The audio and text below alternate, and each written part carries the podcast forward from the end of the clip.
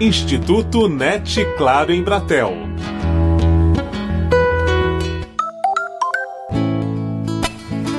Em 2019, o torneio juvenil de robótica completa uma década.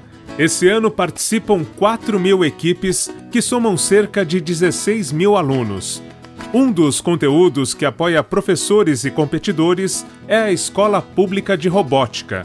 Nesta edição, o Instituto NET Claro Embratel conversa com o professor Luiz Rogério da Silva. Nenhuma criança ou nenhum professor poderá deixar ignorada a presença da robótica por questões que nós diríamos assim, de que não há favorecimento para esse ambiente porque nós teremos de criar. A cada ano que uma criança, uma sala de aula inteira com crianças, deixa de estar lidando com isso, não impede que a sociedade no mundo se desenvolva nisso. Nós não conseguimos dar um congelamento no desenvolvimento econômico, produtivo e de conhecimento do mundo. Nós temos que enxergar que é urgente e a escola pública de robótica tem que buscar e busca avisar ao professor, a todos, de que isso pode ser feito já, nas condições que existem hoje. Somos os herdeiros do futuro e para esse futuro ser feliz, vamos ter que cuidar bem desse país. Especialista em tecnologias interativas aplicadas à educação pela PUC de São Paulo, Luiz é o coordenador geral do Torneio Juvenil de Robótica. Em 2009, o Torneio Juvenil veio eh, trazer eh, dentro do ambiente brasileiro algo que havia se percebido fora do Brasil. No ambiente global, a educação estava se transformando através das metodologias ativas aplicadas à educação. Então, a robótica e a computação, aprendidas no ciclo básico das escolas de ponta no mundo, elas já estavam buscando o aluno como um protagonista do seu próprio aprendizado. Esse ambiente, ele já trazia como estímulo para o seu aluno um desafio, um problema. É em função disso que o torneio juvenil veio apresentar desafios em robótica, eh, naturalmente autônoma, ou seja, o robô resolve sozinho o desafio, e logo em seguida a escola pública para poder difundir, gerar agentes multiplicadores em todos os lugares no Brasil. Os cursos oferecidos destinam-se principalmente a docentes e alunos Todos são gratuitos e estão disponíveis no site da Escola Pública de Robótica. É, ela foi criada para, com muita rapidez, é, pudesse responder a dúvidas de professores que iriam iniciar é, trabalhando com robótica e seus alunos, para que eles pudessem ter o mais rápido possível um suporte em suas atividades. Com isso, ao lidar com a robótica, automaticamente ela percebeu justamente a natureza imanente interdisciplinar que a robótica tem. Então, foram introduzidos cursos de línguas, foram introduzidos cursos de computação mais complexos, ou seja, um ambiente se formou e, nesse momento, com certeza, centenas de jovens professores, alunos em todos os lugares do Brasil e inclusive fora têm acesso aberto gratuito na Escola Pública de Robótica.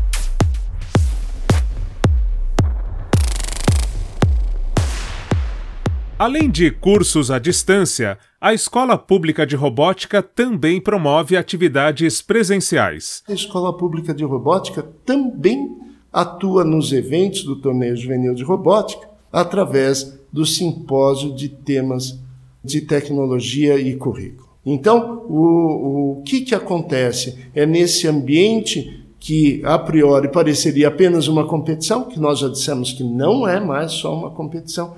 Ali, os professores que estão com seus alunos podem apresentar os seus projetos educacionais, podem discutir, refletir sobre a sua ação educacional dentro dos recursos que cada escola tem. Nós estamos falando de escolas públicas, às vezes, sem recursos, e que estão participando do torneio juvenil da escola pública, estamos falando de escolas privadas, às vezes, ou públicas também, com muitos recursos. É nesse contexto que nós estamos atuando presencialmente.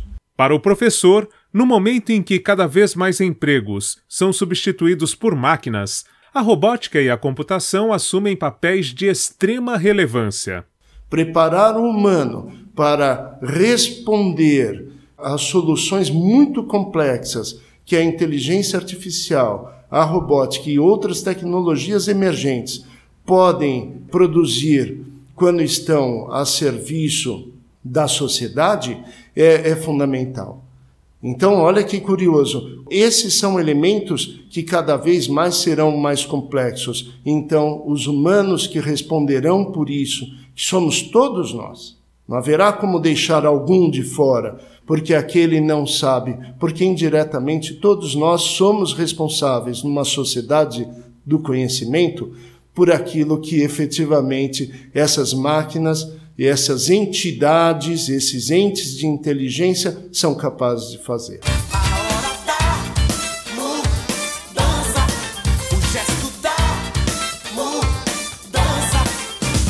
Na extirpação de profissões, nós indiretamente estamos lidando com algo muito sensível, porque estamos lidando com aquilo que compõe a relação do indivíduo com a sociedade. E é nesse sentido que a robótica ela pode introduzir novas questões, buscando sempre oferecer às pessoas trabalhos dignos, trabalhos que possam, de certa maneira, atribuir à pessoa um comando sobre a atividade que faz, uma responsabilidade mais clara sobre suas ações, porque veja bem, quando nós dizemos que um robô executa, nós devemos nos perguntar quem responde juridicamente pela execução de um robô. E a resposta é o humano. Contribuir é sua meta principal e não disputar é sua meta principal.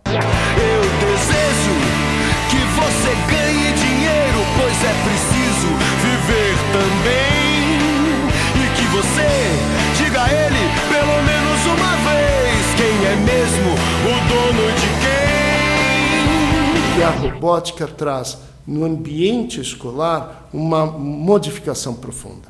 Primeiro, porque ela induz um trabalho colaborativo. Segundo, porque ela conduz a criança a buscar soluções cada vez melhores. Ela retira da crença popular a ideia de que existe uma solução, de que aquela solução ela define o que é certo e o que é errado. Ela introduz a busca eterna por uma nova solução cada vez melhor. Porque a criança vai perceber que um robô que resolve poderá ser superado por um outro protótipo de robô que resolve mais rápido, com menos recursos, portanto, com menos custo. E, e esse aspecto é algo que está no ambiente adulto. Indiretamente, isso faz com que a criança ganhe cada vez mais proximidade com aquele ambiente futuro que nós imaginamos que ela vai encontrar, que é um ambiente de colaboração, em que deverá ser responsável, em que deverá enxergar sustentabilidade. É nesse sentido mais geral que a robótica inicia aí um percurso de transformação na escola. Todo o conteúdo disponibilizado pela Escola Pública de Robótica é pensado por pesquisadores dessa área. Uma das metas é criar desafios para os mais diferentes cenários encontrados em escolas de todo o país. O endereço para acessar os cursos está no texto que acompanha esse áudio com apoio de produção de Daniel Greco, Marcelo Abude para o Instituto NET Claro em Bratel.